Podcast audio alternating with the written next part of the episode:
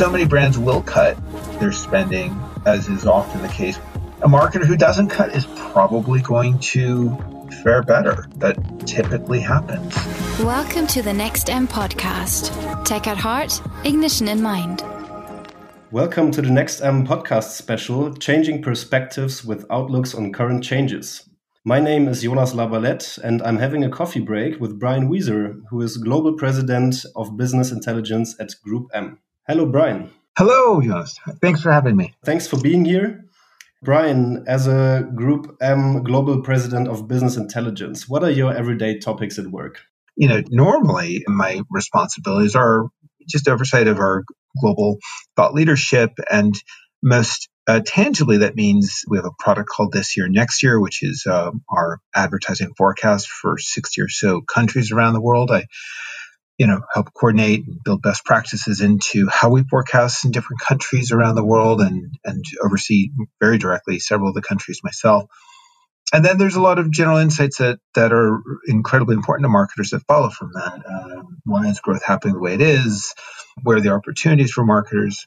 Um, during the crisis, I feel like I'm spending a lot of time uh, connecting colleagues around the world. You know, our colleagues in Italy have done did a deep dive, understandably ahead of say when Australia is doing a deep dive.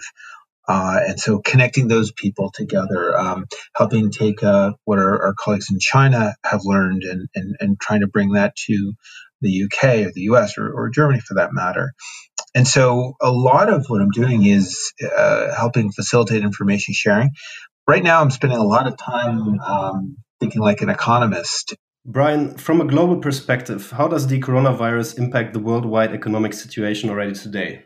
So now, when we think about the um, the economic impact, it's really almost very country specific and paired with the fact that uh, every country is interdependent on other countries, not just China. So, take Germany, for example. If they manage themselves well and on a relative basis, it looks like Germany is, Germany will fare relatively better or at least less bad than uh, other countries will.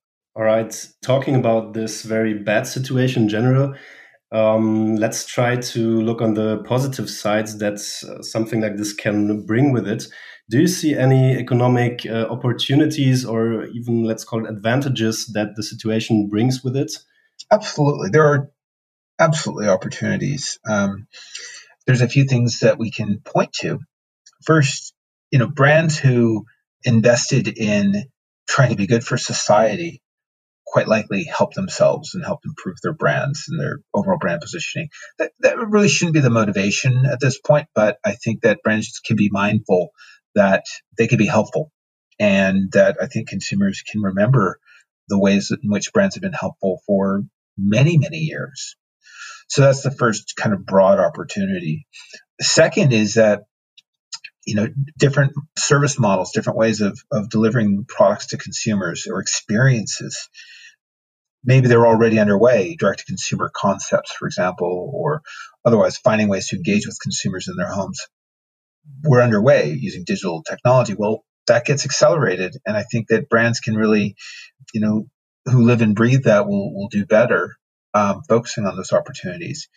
Um, you know and the second thing is that because you know so many brands will cut their spending, as is often the case when you have an economic downturn. A marketer who doesn't cut is probably going to fare better. That typically happens.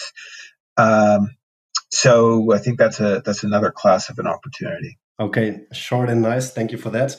Thank you, Brian Wieser, Global President of Business Intelligence at GroupM, for this podcast special, Changing Perspectives with Outlooks on Current Changes. See you next time.